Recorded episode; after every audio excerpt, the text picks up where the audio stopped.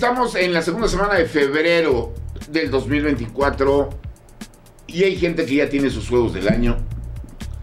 Ya tuvimos esta semana, ¿cuántos dramas?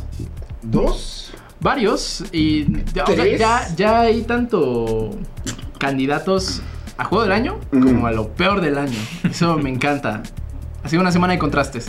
Y todavía no llegamos al primer cuarto del año, que es cuando empiezan a dar los res- resultados de lo que va. Pero ¿de qué estamos hablando? Quédense aquí en Default, del programa Geek de de Indigo para saberlo.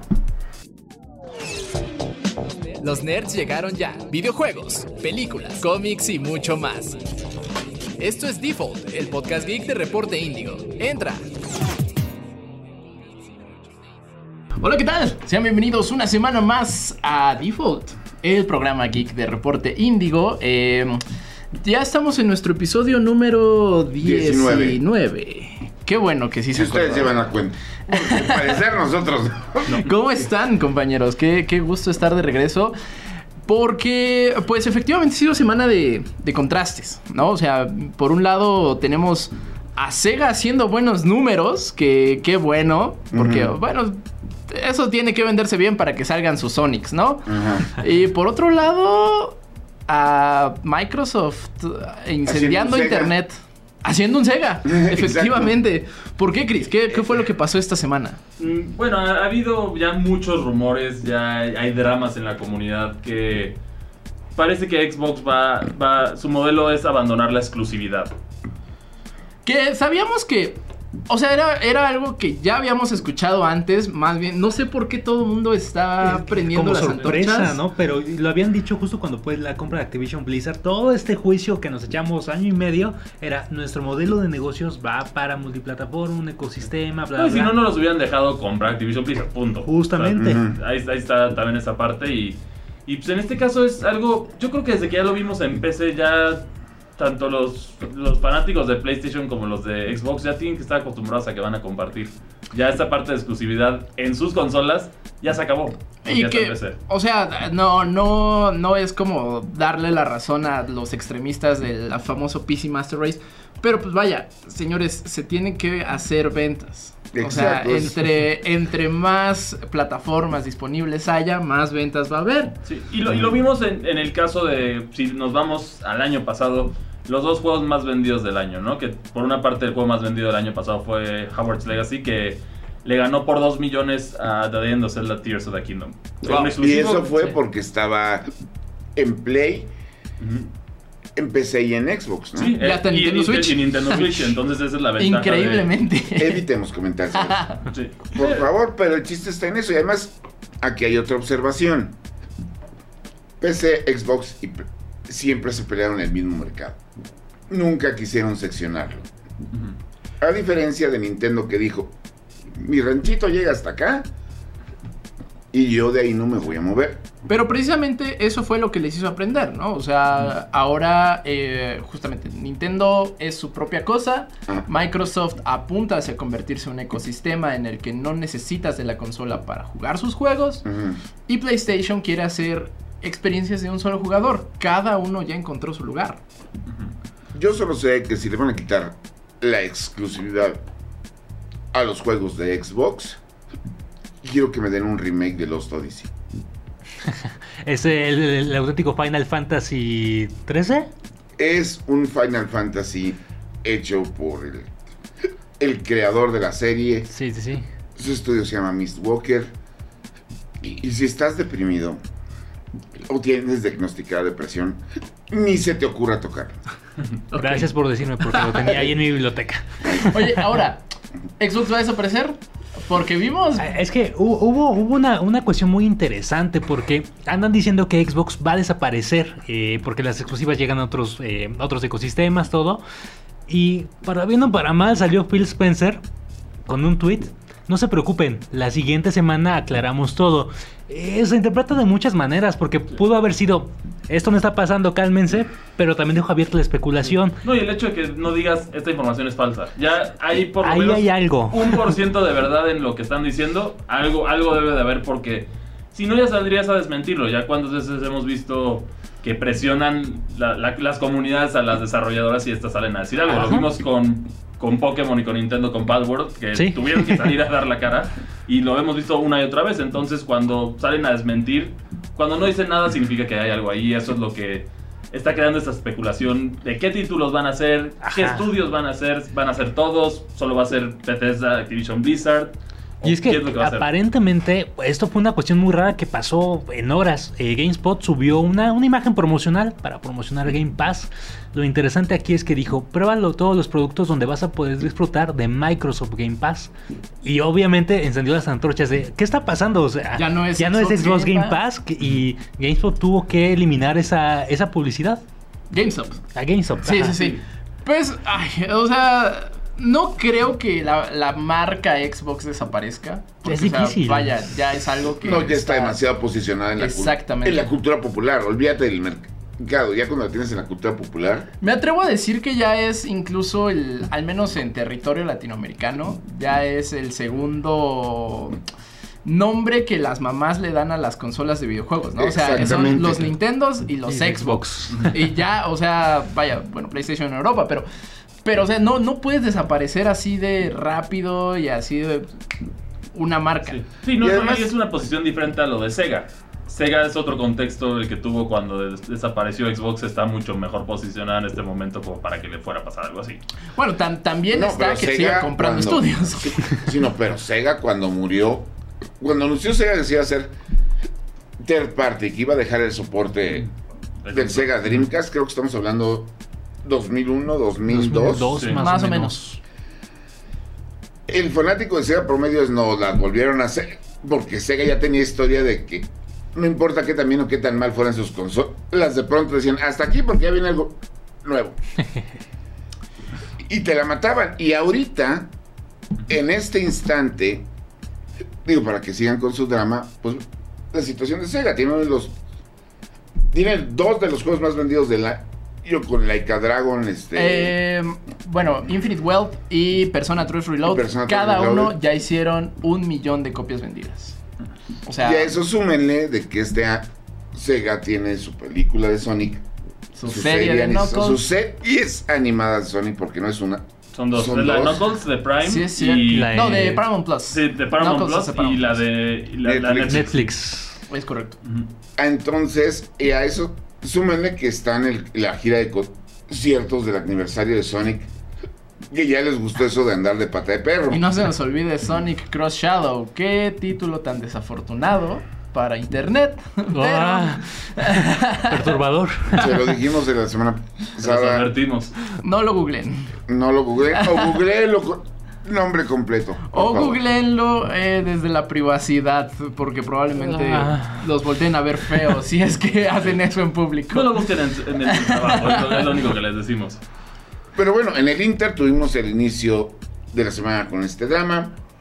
Tuvimos el otro drama de que Activision mató o no mató o está medio matando Toys for Bob, que es Toys for Bob se podría decir que es como su estudio chiquito que se dedica a traer a la vida sus clásicos, ¿no? Bueno, hasta Crash y Spyro, porque Crash y Spyro. Porque- no, hoy estuvieron Skylanders. En Todo el concepto general de cómo Ah. explotaron los Los, los, ju- los juguetes inteligentes. estas- Pero te está, es que decir, te estás yendo muy, muy atrás. O sea, creo que. No, pero hay que darles el mérito, tienen algo en su historia. Skylanders y luego Disney Infinity, ¿no? No, Disney Infinity puede, puede otro distribuidor. ¿Sí? Sí, Ya, sí, sí. pues- Sí, pero fue un copy-paste. Sí, sí, o sea, sí. Eso, eso sí. Pero, pero sí, en este caso, siguen los despidos. Yo creo que ya es algo.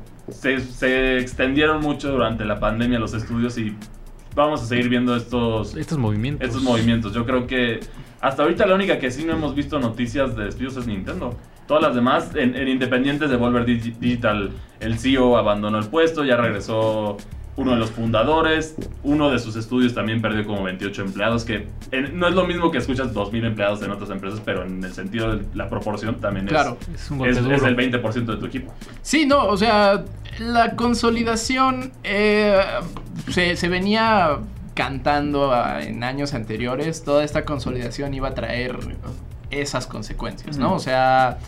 Ay, se me fue este conglomerado Embracer Group, pues el cochinero que tiene con los pobres de Deus Ex, que tuvieron que decir, oigan, cancelamos un Deus Ex que ni, si- del que ni siquiera habíamos anunciado porque pues no nos extendimos tanto que no sabemos no sabemos qué, qué hacer con tanta gente entonces vaya eh, este esta- estas consolidaciones de conglomerados grandes eso iba a pasar. O sea ya iban iba a llegar un momento en el que eran tan grandes que se iban a tropezar con ellos mismos entonces, pues habrá que ver eh, este movimiento. También eh, es muy triste. Creo que sí es una. Son noticias súper tristes. Pero, digamos, en el lado amable de la situación es que cuando existen esa clase de movimientos surgen nuevos estudios, nuevas ideas. eh, Y yo también creo que se ponen las pilas algunos desarrolladores. Es un arma de doble filo porque también el nervio y la ansiedad de que tu trabajo está ahí puede hacer que baje la calidad, pero hay algunos que se ponen las pilas y sobresalen la adversidad y salen buenos títulos también. O sea, depende de cómo lo veas y de- del, estudio, del, de la situación de cada estudio. Claro, pues sí, digo, es- esperemos esto tome un mejor rumbo porque eh, me, me saca mucho de onda que 2023 fue un gran año de juegos. Y ahorita empezaron 2024 barriendo casa. Claro, pero, o sea, a- ahí, ahí empiezas a ver que el problema no es creativo, es más bien un problema de dirección, ¿no? No, y, y también de la, de la burbuja de los juegos, que del enfoque a ciertos juegos que necesitan cierta cantidad de empleados, que ya sabes que son los juegos de servicio, y pues como no le salen bien a muchas empresas sus juegos de servicio, te quedas con un exceso de empleados que al final tienes que despedir. Y hablando de juegos de servicio, ya pudimos, bueno, ya pudo. La verdad, él fue el único Para, por- que se para fortuna de todos, El valiente. yo fui el único. ¿Qué pasó con Suicide Squad Kill the Justice League? Es un juego, ya hemos dicho, un juego que venía muerto, pero no pensé que estuviera tan mal como, como lo probé. Box en todas partes, popeo en la ciudad. Y lo, curiosamente lo más criticado en redes, eh, la historia, es de lo mejorcito del juego. Pero es un juego aburrido. Simplemente es ir punto A, punto E, mata a todos, toma tus cosas, ve a enfrentar a la liga. Ok, y luego son misiones espejo, todo es lo mismo. Es O sea, estamos viendo otro Avengers. Sí, no aprendieron, no aprendieron de Crystal Dyn- Dynamics. Bueno, pero ah, creo que de, de Avengers lo peor y lo único así que recuerdo y hasta me duelen las manos es el swinging de Spider-Man. Así Era que- horrible. Aquí al menos la ¿Qué jugabilidad la con, jugabilidad? Sí. con este con el escuadrón se siente bien. O sea, por ejemplo, con Capitán Boomerang tenemos la fuerza de velocidad, eso es muy padre. Con Harley Quinn se roba un batidrón y anda de arriba para abajo. King Shark puede brincar y este, de hecho, tiene su mochila cohete. Esa parte está bien, pero creo yo que el problema es hacerlo, hacerlo juego como servicio y un shooter. Porque prácticamente vienes de los que hicieron Batman Arkham. Arkham Knight se ve mejor que esta cosa. Como decíamos la semana pasada. Y es lo que pasó con Redfall. Sí. Sí. No pongas a, a desarrolladores que no saben hacer un género a hacerlo. Sí, justamente. Y yo no voy a opinar de la historia como buen fan de DC. Porque vamos a sacar espuma y no traigo Greenets. Pues Warner Bros. nomás no da una entonces. Pues no, yo personalmente no recomiendo este juego. Vamos a ver qué pasa con Rocksteady, porque curiosamente los, la gente de Rocksteady abrió un estudio poquito antes de, del lanzamiento de esto, así que Yo creo que ya sabían. O sea, ya ah, sabían. ya sabían que algo, que algo venía, ¿no? Vamos a ver cómo evoluciona esto, porque recordemos que pues, puede, puede cerrar el estudio, ¿no? Si las cosas no Sí, salen no. bien. Eso Pero y que ya hay contenido planeado. Dos, eh, un año de contenido, cuatro temporadas y empieza con Joker. Ah, Que ya vimos el diseño del Joker. Y está terrible. sí. El Guasón. Sí, Yo, yo no pensé que ¡Qué podríamos caer. sorpresa! Sí. Y yo, yo no pensé que podríamos caer más bajo que el diseño de Jared Leto. Perdón por Ay, todo. Joker Cholo, claro. Perdóname por No, todo. no, Ya- ya- Y ya caímos peor, ya caímos peor. Pero también del, del lado ya, pasando, pasando a temas más amables, eh, ya viene Final Fantasy VII Rebirth. La cosa que aún... Creo que to- a todos nos tiene la expectativa qué va a pasar. Chris ya le dio una probadita a ese título. Sí, así es, tuve la oportunidad de jugar las primeras cuatro horas del juego, que es, es básicamente el primer y segundo capítulo y, y la verdad buenas impresiones hasta este momento. Square Enix no, no está decepcionando con Final Fantasy. Y para eso los tenemos presentados a todos ustedes. El, pues sería el Hanson. Las primeras impresiones hands-on, como le quieran decir. Ah, estuvimos jugándolo. Y pues chequenlo, ustedes díganos qué les parece lo que viene. Recuerden, ya hay demo disponible. Ya hay demo disponible, un demo bastante largo. Según yo es lo que yo jugué. Ok. Lo, que yo jugué ya lo van a poder jugar ustedes y ahí Y- comparen opiniones. Se, se amplía el demo. Va a llegar una actualización del demo el día 21 para que veas todo el mapa. Sí. Y según yo vas a poder también transferir datos a tu... a- si, si compras el juego vas a poder transferir los datos, entonces ya, ya puedes decir que ya estás empezando tu aventura en Final Fantasy VII Rebirth. Pues vayan a verla. Reseñas. Dentro del mundo de Final Fantasy, sin lugar a dudas, uno de los juegos más icónicos de la franquicia es su séptima entrega. Tanto es así que el remake del título tuvo una recepción bastante positiva, y ahora Square Enix busca expandir la experiencia del legendario juego con esta historia adicional. Hace unos días tuvimos la oportunidad de probar Final Fantasy VII Rebirth durante un par de horas, y estas fueron nuestras primeras impresiones. ¿Se justifica la expectativa que hay alrededor del juego? Una historia nueva de Final Fantasy VII. Quizá una de las preguntas más importantes que uno se debe hacer antes de brincar al juego es si es necesario jugar Final Fantasy VII Remake antes de jugar Rebirth. La respuesta es no, aunque nosotros lo recomendamos, ya que Final Fantasy VII Remake es un gran juego y la historia está conectada en varias formas. El juego cuenta con una opción para recapitular todo lo visto en dicho título. Después de la batalla con el icónico Sephiroth en Midgar, Cloud y sus compañeros de aventura lograron escapar de la ciudad para refugiarse en Khan. Esta nueva historia comienza con el recuerdo de los eventos de Nibelheim, que hicieron que Sephiroth pasara de ser un soldado a una amenaza capaz de destruir el planeta entero, volviéndose el villano icónico que es. Comenzando desde aquí, podemos ver la gran narrativa que Square Enix está preparando en este título. Después de ahí, regresamos al presente para disfrutar un poco de Khan, pero eventualmente tendremos que huir de ahí. Si bien apenas estamos rascando lo suficiente de la historia de Final Fantasy VII Rebirth, puedo decir que la historia me cautivó bastante y me interesa saber cómo se manejará esta historia a diferencia de la original, pero para esto tendremos que esperar a que salga el juego. Combate sólido y mucho que hacer. Durante esta probadita del juego noté muchas actividades que hacer. Al ser un RPG esto es algo que debe esperarse, pero nos alegra ver que ese es el caso aquí de cualquier manera. Una de las nuevas adiciones que pudimos ver es un minijuego que consiste en colocar cartas en un tablero de tal forma que obtendrá mayor cantidad de puntos posibles por encima de tu rival. A mí me pareció entretenido, aunque por el tiempo limitado no jugué muchas partidas. Una vez que sales de camp, el juego te presenta un mundo lleno de actividades que hacer, y esto puede ir desde misiones secundarias hasta diversos puntos de interés en el mapa masivo. Definitivamente no es fácil seguir el camino de la historia por ir a querer completar todo, pero esto es bueno, ya que la historia se puede jugar de diversas formas sin importar la preferencia del jugador. En lo que va del combate, Final Fantasy VII Rebirth tiene la modalidad clásica en la que nos enfocamos solo en los comandos de combate y la modalidad moderna que ya nos tiene acostumbrados a la franquicia. El mundo tiene monstruos que pueden enfrentar y por otra parte existe una manera de desbloquear combates más retadores relativamente temprano en el juego. Y lo mejor de todo es que en dichos combates puedes practicar para mejorar tus habilidades. Presentación impecable. Como ya nos tiene acostumbrados Square Enix con la franquicia de Final Fantasy, el juego es un deleite audiovisual. Los modelos de los personajes tienen atención hasta el último detalle y son muy expresivos. Complementando a eso, tienes la banda sonora que no requiere introducción y siempre es extremadamente sólida. Uno de los detalles que sí vale la pena mencionar es que en las zonas más extensas sí puede llegar a haber mucho pop-in. Si bien es algo común dentro de los mundos grandes, esto no hace que no pierdas un poco la inmersión dentro del juego. Y si bien el pop-in puede ser un poco molesto, la realidad es que no tuvimos problemas con bajones de O fallas en el rendimiento del juego. ¿Justifica la expectativa? Final Fantasy VII Rebirth ganó en los Game Awards el premio del juego más esperado de 2024. De lo poco que pudimos ver con el título, puedo decir que sí estamos viendo un gran juego. La jugabilidad es divertida, la historia es enganchadora y la presentación es muy llamativa. Habrá que ver si el juego completo logra sostenerse el 29 de febrero de 2024, pero sí hay muchas razones para emocionarse. Reseñas. Bueno, pues eso fue el hands-on de Final Fantasy VII. El que bien podría ser el juego más esperado de este año. Al el menos de este primero. cuarto. Sí, de este cuarto Sí. creo que sí. Y también me gustó mucho que el, el- bueno, la nueva adaptación del tema de peleas de Final Fantasy VII está genial. Ahí, cuando lo jueguen, la van a oír y se van a dar cuenta. Es diferente al de, al de Rebirth. Yo al principio no lo. ah, No, perdón, al de Remake. Remake, ok. Pero al principio no lo capté, pero luego lo volví a oír y fue como. Sí, cierto, es diferente. Entonces ahí, ahí está. Y bueno, ese es un tema. Yo creo que es que será entre los cinco temas más icónicos de la industria. Y que corren las apuestas en este. En esta versión. ¿quién ¿Qué se va a pasar, no? ¿Qué- ¿Quién será la brocheta?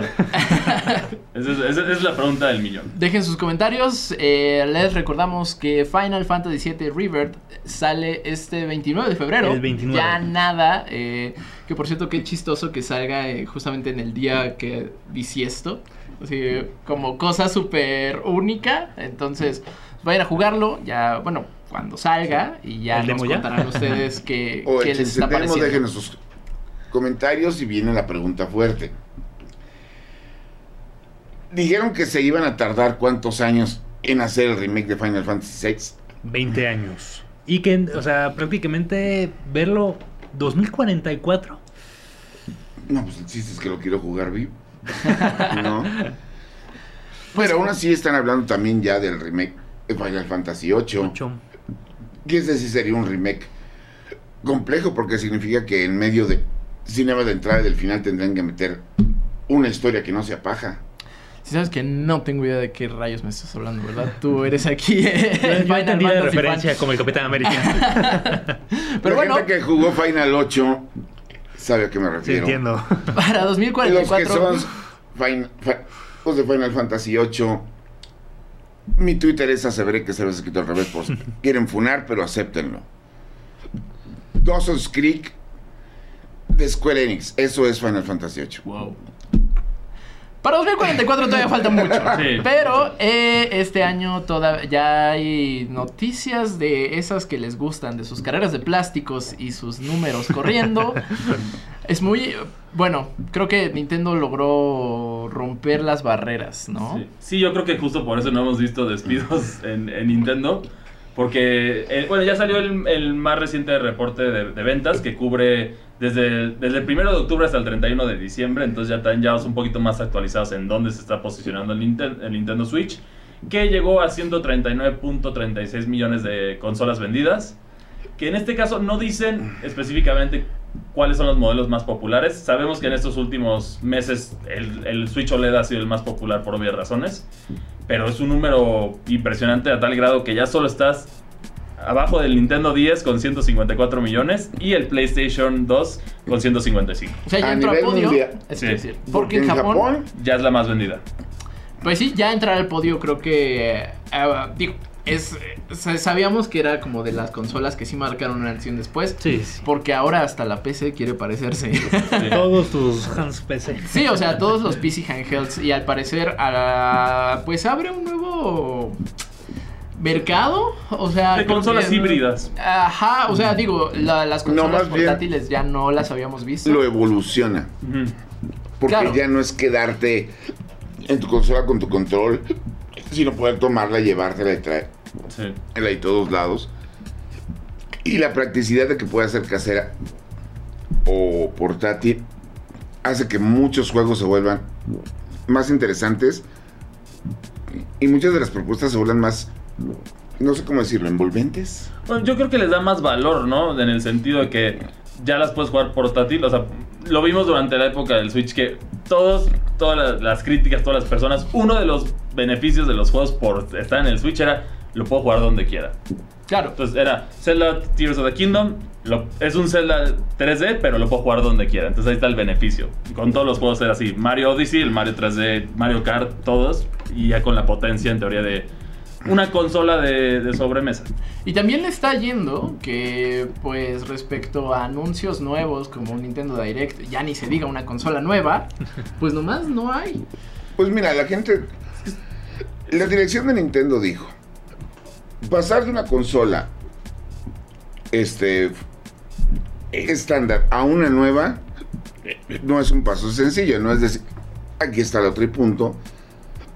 Entonces nosotros no vamos a anunciar nada, ni confirmar nada, ni decir nada, hasta que estemos listos. Esto lo comentó en una entrevista durante la presentación de el resumen fiscal, por un lado. Por otro lado, como tú decías, ahorita no hay nada. Sí. Son puros remakes. Son puros remakes. Si lo vemos, lo que ha salido este año, que ya tenemos Another Kong Recollection. En dos semanas ya tenemos Donkey Kong, Mario vs. Donkey Kong. Después de eso, el único juego nuevo que queda para el Switch desarrollado por Nintendo, que es Princess Peach Showtime. Y lo tenemos Luigi's Mansion 2 y Paper Mario. Que Luigi's Mansion, o sea, cuenta más como port. No, porque sí es, es de Nintendo 3DS. Sí, es, sí hay un esfuerzo de Sí desarrollo hay. más. Ok. Hay que cambiarle las dos pantallas, quitarle lo de 3D. Sí. Aunque yo Supongo fíjate que, no le tengo mucha esperanza al- a este juego. Porque ya teniendo la Luigi's Mansion 3 ahí, es la versión definitiva. O sea, es un downgrade automático del juego. So- solo lo jugarías como por, por si no tuviste un 3DS. Eso y como, pues, para ya jugar los dos en un solo lugar, ¿no? Creo que... Pero yo pondría el 1. Antes hubiera puesto el 1. en- aunque hubo remake para el 3DS, yo hubiera puesto el 1 en el Switch antes que el 2. Es cierto, es un gran... A ver si no nos salen con el chiste. Pues que ya. ya ves que Nintendo en sus Nintendo Directs les encanta. le- Sí. Oigan, por cierto, Pues los, los famosos Shadow Drops, ¿no? Sí, que sí. este año creo que quien marcó también ese... Esa sorpresa fue Konami porque resulta, o sea, la semana pasada dijimos que igual y no era la gran cosa, Pero pero, lo jugaron. Sí.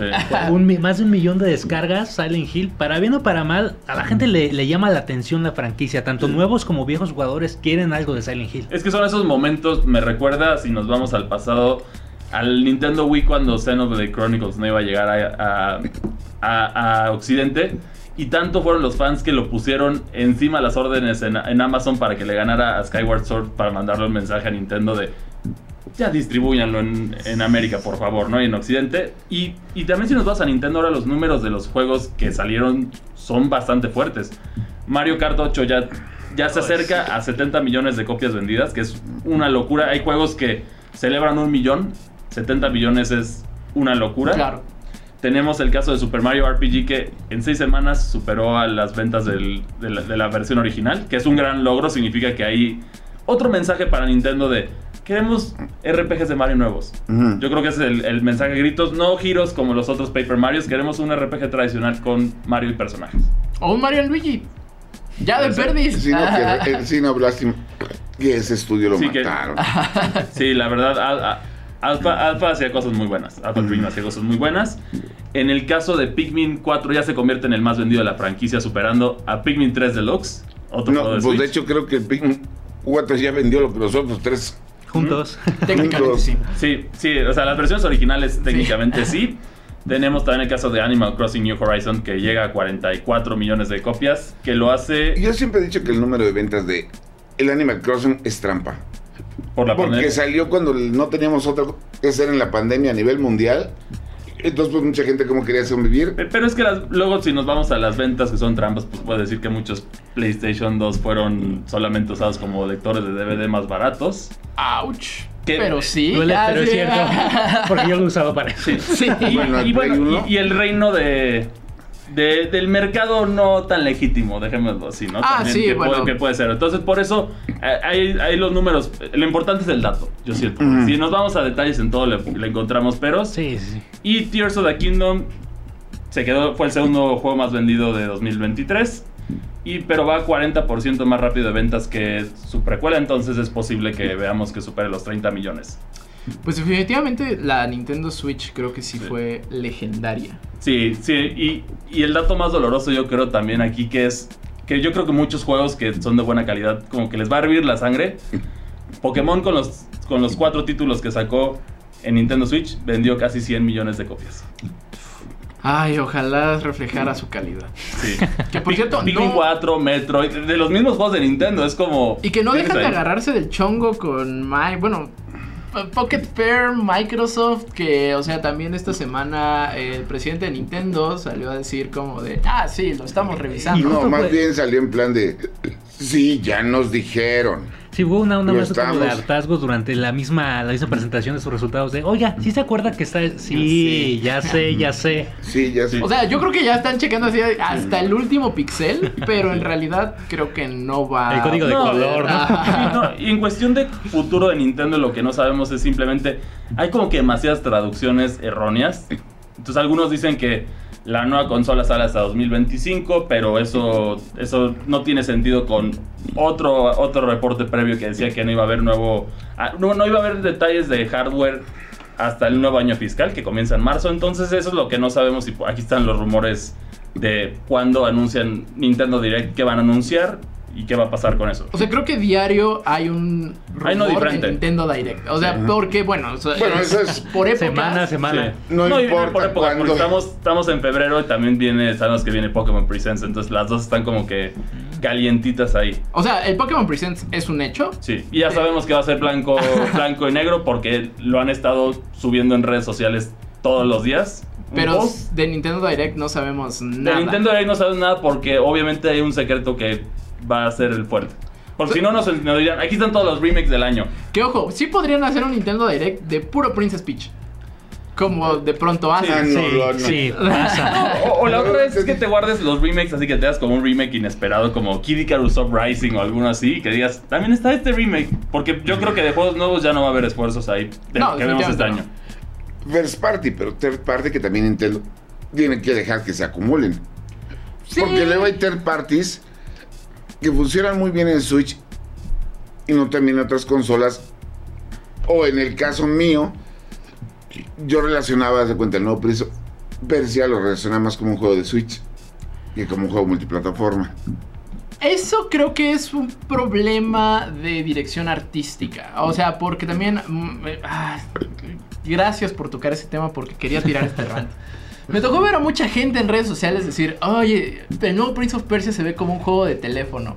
Dude, ¿qué importa? Es divertido y no se ve mal. O sea, No, vaya. Y, y dude, juegos de teléfono ya corre Resident Evil Village.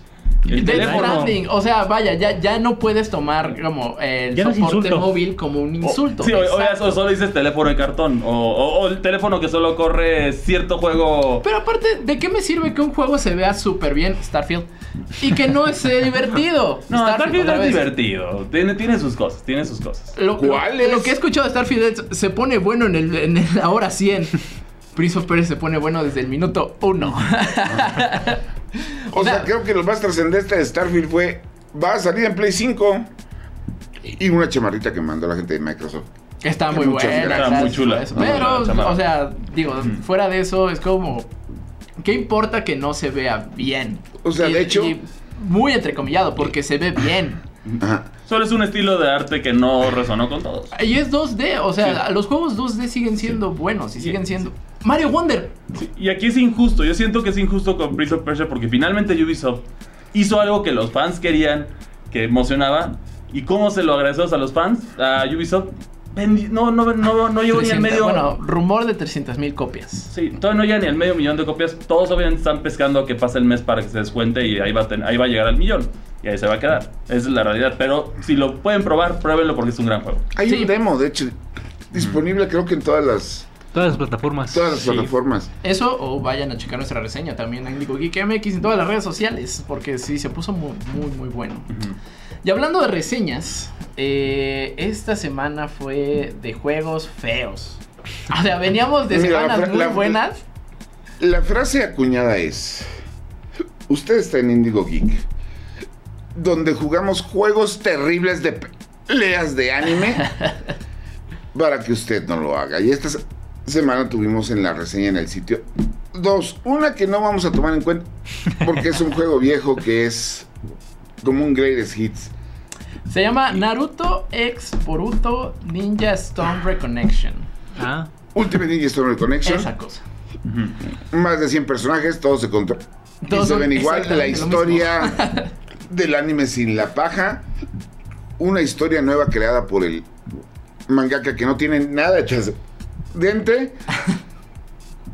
Y pues ahí está. Si, les, si ustedes son como los que compran FIFA que quieren comprar lo mismo cada año, Vayan a ver.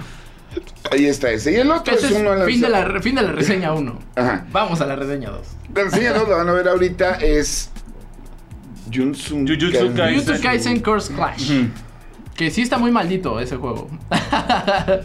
Bien lo dice. Que es otro juego de peleas de anime de Bandai Namco. Pero así con nomás. personajes diferentes. Pero es otro juego, o sea, la única diferencia entre Naruto y Yu Class es lo que van a ver escrito en la reseña y que Yu Yu Kaisen no tuvo presupuesto. Y es obvio que no tuvo presupuesto. Y eso lo hizo tener un punto menos, pero bueno. Vayan a ver Chequen la reseña y ahorita regresamos. Reseñas. Cada vez que sale un shonen exitoso en Japón, poco tiempo después de que se edita el manga, llega el anime. Y justo con este, es más seguro que tendremos cientos, si no es que miles de productos relacionados con la serie y sus personajes. Obviamente, los videojuegos son una experiencia esencial de esto. Y con el final de la segunda temporada de Jujutsu Kaisen, llega el primer videojuego. El título que obviamente es de peleas. ¿Vale la pena? La respuesta depende de los fans. Enfrentando maldiciones.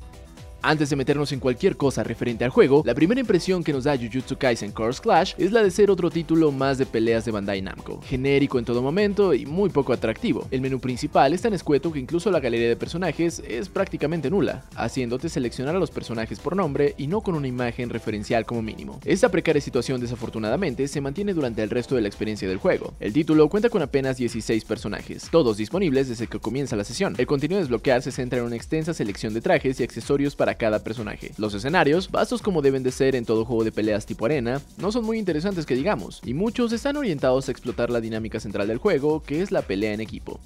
Puros botonazos.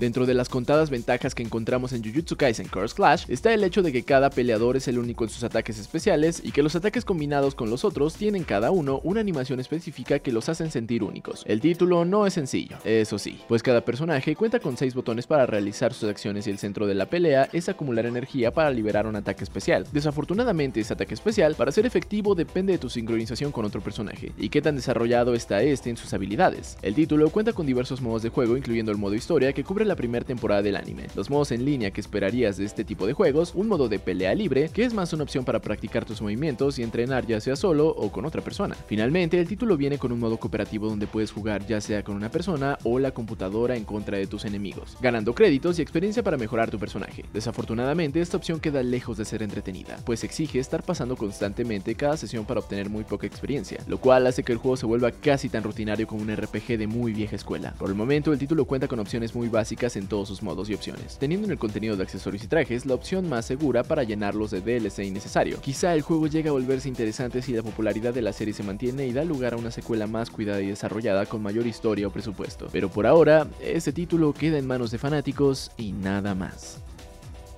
La calificación es de 5.0.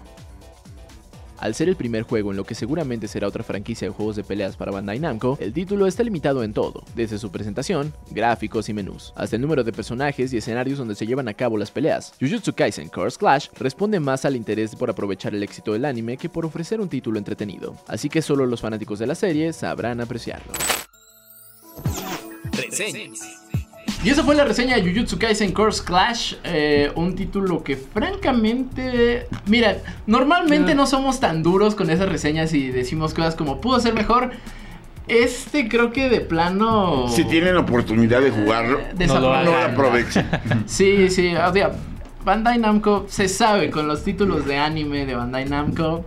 Digo, como distribuidor es buenísimo, te puede dar un Dark Souls, Pero, pero también te puede dar... estas cosas. No, los juegos de peleas de anime, sean cuales sean, ahí solo hay de dos sopas. O va a venir a romper el género Como Dragon Ball. como el Dragon Ball Fighter. Ujú. Ah, bueno, pero es que ese lo hizo Por eso- por eso lo que voy. Works. ¿Que va a hacer eso? ¿O va a hacer esto?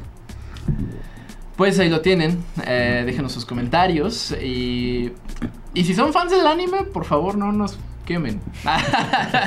no nos hagan daño. Sí, ya, ya, ya nos quemaron suficiente con Sword Art Online como para que ya... Y hablando de quemados.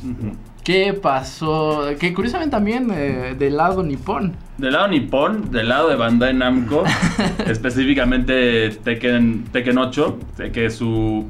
pues ya- saben, las reseñas ya están ahí, ya pueden igual revisar nuestra reseña, pero ahí todo el mundo sacó sus reseñas. Pero hubo una que llegó a los ojos de Harada, el creador de, de, de Tekken, que se le hizo muy raro porque mentía, la reseña mentía. ¿Y qué nos decía? Básicamente decía que el juego era pay to win porque tenías... Podías comprar personajes Ok. entonces, obviamente, eso no, no se lo tomó con mucha gracia porque sí es un. Como que siento que la industria que te digan pay to win es como un insulto, ¿no? En especial si eres un juego de ese tipo de presupuesto Sí. y, y con ese eh, con ese estatus como lo es Tekken 8. No solo es un género, es un insulto. es un insulto y, y efectivamente entonces aquí empezó el drama en redes sociales, los exhibió, obviamente toda la comunidad de Tekken 8 lo, lo fue a apoyar a Harada como porque él siempre ha sido alguien que siento que sale mucho, o sea, no, no se queda callado con lo que dice, no para bien o para mal. No, tiene- por nada tiene un podcast. No, además, yo tuve la oportunidad de platicar con él cuando vino a México hace años, ha venido varias veces.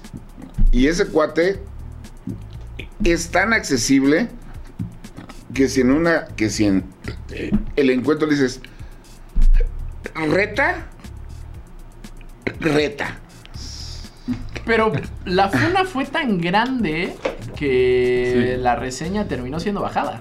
Sí, así es. Es- Vaya. No vamos a decir el nombre para no quemar aquí, no son ventaneados ni nada.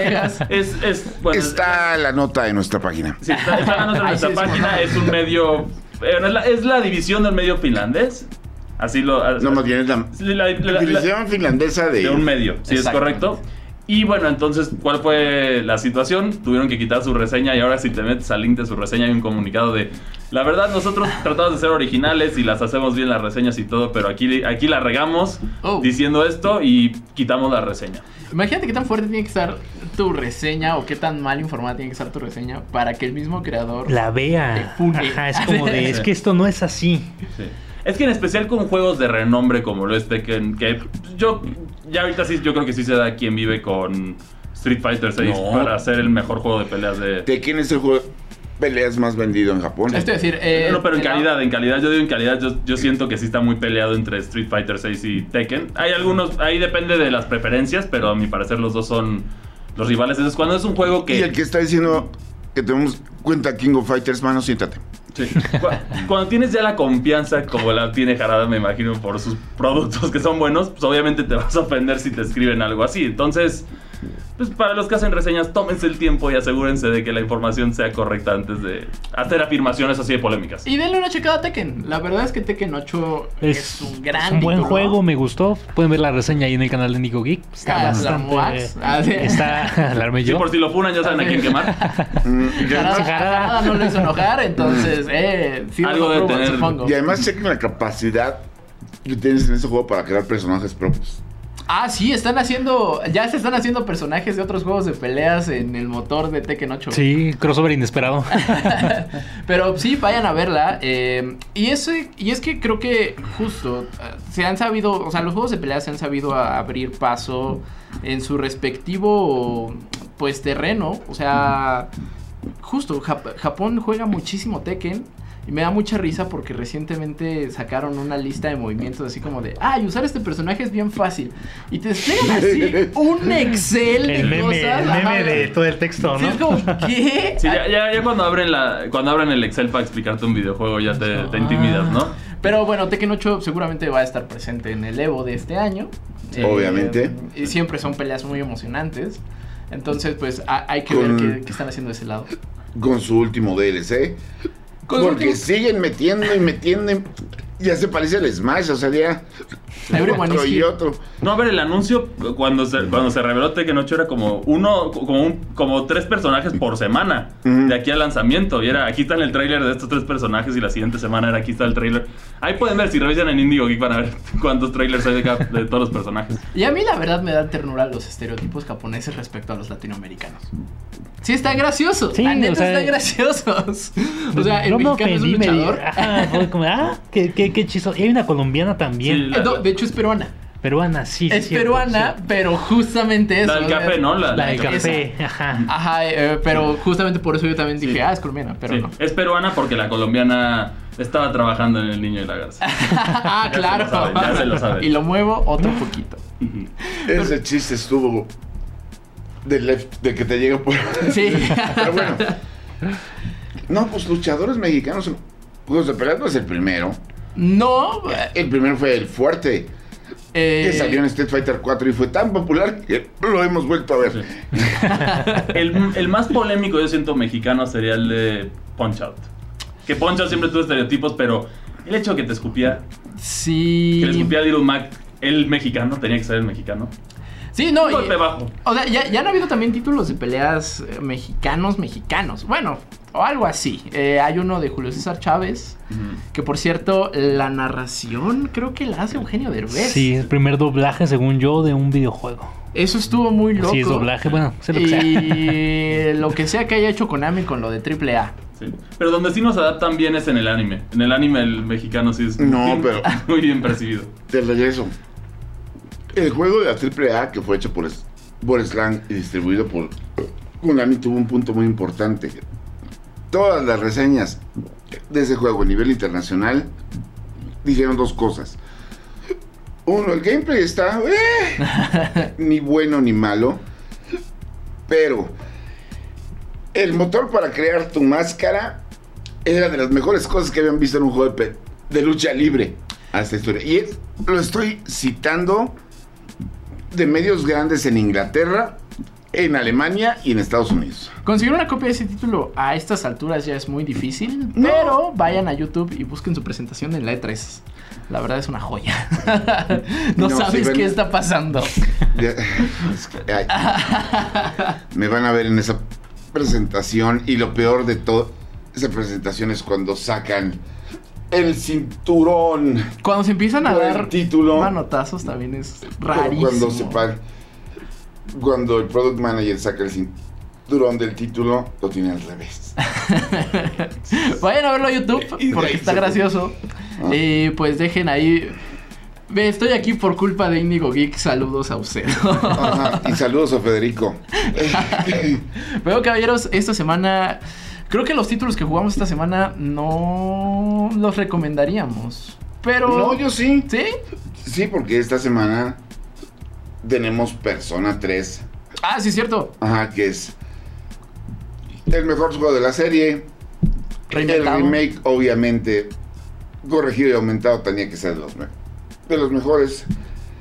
Y es interesante ver el rumbo que está tomando Team Persona, porque justamente se renovó eh, de gente y había mucha duda y la gente de- fanática de Shin Megami Tensei tenía ahí como esa, esa espinita. Pero Persona 3 Reload creo que es un buen primer paso para pues esta nueva generación del Team Persona. Mejor que táctica, sí, definitivamente. Táctica no está mal. Ah, es que si, si lo comparas con los otros referentes del género, notas las. Pero la- es persona. Ah, bueno, digo, so- somos como cinco fans de Shin Megami Tensei, pero está muy divertido. Vayan a jugarlo. Chris, ¿tú qué recomiendas? Yo recomiendo que descarguen la demo de Final Fantasy Rebirth. Es, es el, el de cajón. Descarguen también la demo de Mario vs. Donkey Kong. También es otra, otro juego divertido. Y prueben Foam Stars. ¿Para qué? Pues mínimo para, para ver si, si te gusta un nuevo juego de servicio. Ah, bueno, si no tienen Nintendo Switch, fue prueben Foam Stars, sí. supongo.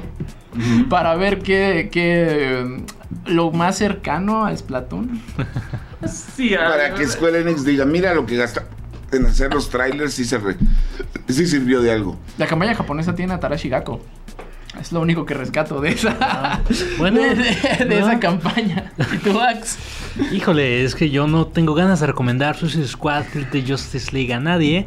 Pero esta semana comienzas Helldivers 2. Eh, Helldivers 2, vamos a, a checar a ver qué, qué tal. Y por qué no, si quieren quitarse y si jugaron de Suicide Squad, regresan a la saga Arkham. Creo que no hay, es la mejor manera de recordar este universo. Y creo que sí, o sea, que Rocksteady. Es como eh, a Indiana Jones. O sea, que las primeras tres películas están muy bien. Y luego, Eh, y luego se acaba. Es como, ah. A- Así, así con la serie Arkham. y luego Mira, misteriosamente se ese es acaba. mi mismo punto de vista en relación a la trilogía de Star Wars. Ok. Pero. ¿Cuál de las dos trilogías? Nada más hay una. Ah, Pero sí, yo, yo sí secundo eso. No pierdan de vista Helldivers 2 porque hace un salto interesante al 3D. Y el humor de esa serie es divertidísimo. Entonces, por la democracia y por la super tierra. Helldivers, vayan a jugar. Así es, y recuerden, para esta semana tenemos eh, Supertazón número 58. 58, si es que Electronic Arts ya dijo que no van, a, leer letras. van a ganar los... No, voy a- voy a hablar las letras porque ya pasé toda una mañana reinterpretando números. Curiosamente, 58, sí. en búsquedas de internet, siempre, uh, la semana previa al Super Bowl, se desata esas búsquedas de cómo leer números romanos. Sí. Y Bueno, está chiste en Game Pass el 2024, el Made in NFL 2024. sí, justo el día que estamos grabando ya llega. Ya está disponible para que lo Igual puedan si tienen curiosidad, nosotros fuimos de los pocos que reseñamos el juego entonces, aquí en México, entonces ahí tienen. ti- Ahí Por si ahí debe quieren de andar. Si quieren tener la opinión. Igual, y también este EA Sports ya hizo su simulación. La y en simulación la anual. simulación ganó los jefes de Kansas City. Pues es hacia Es donde. que tienen el poder de todo. Tienen a, a Mahomes, tienen el poder de Taylor Swift y tienen el poder de, de Madden, que sorprendentemente EA siempre es muy acertado en sus simulaciones de deportes. O sea, sus juegos no importa la calidad, pero siempre la, y en la, la simulación. en la simulación son acertados. Y ya justamente el 2024 son 20 años de simulaciones y de las 20 simulaciones que han hecho a la, o sea, del 2004 Cuatro. al 2023 Ah, sí, sí. han sido, ¿qué era? 11 de 20, ¿no? Y si quieren saber cuáles son esas que acertaron, eh, Ahí en el sitio vayan web. al sitio web de Indigo Geek, eh, www.reporteindigo.com, diagonal Indigo Geek. Porque, pues eh, también, también los videojuegos entran a, supongo que este tren del hype. La verdad, yo no entiendo NFL, pero me gusta su comida. No, mira, te voy a Oye, decir. tenemos, hemos- estamos tan metidos en el hype de Madden que tenemos una nota de Taylor Swift. No, Ah, sí, a es ver, cierto. se- se los traduzco. El fútbol americano es un RPG para los jocks, para los atletas. Es un RPG, es un RPG. ¿Qué? Son- es turnos, es táctico, tienes que hacer. Es un RPG, son, son turnos y ahí tienes. Y eh, la diferencia de. En lugar de hacer daño, aquí es llegar a hacer el touchdown y sumar los puntos. Nunca Vamos había a- escuchado esa comparación. Es una buena Y se analogía. muy buena. Vamos, vamos a inaugurar la sección redes sociales de la frase de la semana con eso. Porque realmente sí está. Sí, creo que ni- nadie lo hubiera podido decir mejor. Sí, ¿no? Es que si va la NFL, entonces más o menos sí, sí le sé. Pero pues entonces vayan a, a ver quién gana esta simulación a pues a No, ya no me Geek. quién gana el juego porque la. No, ya sabemos. Ah, bueno, sí es cierto, para este alturas domingo. Este ya sabemos domingo a las 4 de la tarde. Es el partido. Eh, donde todo el mundo va a ver el juego, los anuncios. Llégate. Van a ver todo menos a Usher. sí, sí, bueno, eso ya lo platicamos. Tráiler de Deadpool 3. ¿Eh? Tráiler de Deadpool 3. Trailers muy buenos. Mi- Comerciales. dicen. El, el nuevo. Nintendo, Microsoft Game Pass. Le voy- le voy más a Microsoft. Ha habido Ah, anuncios anuncios fuertes, En, el, en el Super Bowl, entonces están estén al pendiente. Lamentablemente eso solo es en la transmisión americana. Sí. En la mexicana estamos, ya saben, con, con las mismas Derechos. Ah, pero en redes sociales luego, luego llegan Sí. esos comerciales. Entonces vayan a verlo. eh, y caballeros, ¿en dónde los encuentran? ¿Dónde les escriben? A mí me encuentran en X como arroba cristian MAC62. Señor, En Twitter, como aseveré que es cerveza escrito al revés. Ax. Como Axres94, Twitter o Instagram. Y a mí me encuentran como arroba sir-bits. Por favor, por favor, Y no se recuerden olviden seguir. de seguir. Ah, Todas las redes de Reporte Índigo e Digo Geek. Estamos en YouTube, Twitter, Instagram, TikTok. TikTok. TikTok, Facebook. Eh, pues prácticamente en donde sea que busquen Indigo Geek MX, ahí les vamos a aparecer y pues va a haber mucho contenido, desde reseñas, Excepto no notas, hands-ons hasta unboxings. Muchísimas gracias por acompañarnos. Nosotros nos eh, vemos o escuchamos dependiendo en donde estén viendo esto. La próxima. Bye. Y no vean Halo. Nos vemos. Acabas de escuchar Difo, el podcast geek de Reporte Índigo. Nos escuchamos la próxima semana, pero el chismecito friki no para en todas las redes sociales de Indigo Geek MX. Hasta la próxima. Este podcast de Reporte Índigo es producido por César Carrera, con locución de José Saucedo, Cristian Maxice y Marcos Neri. Default, el podcast geek de Reporte Índigo.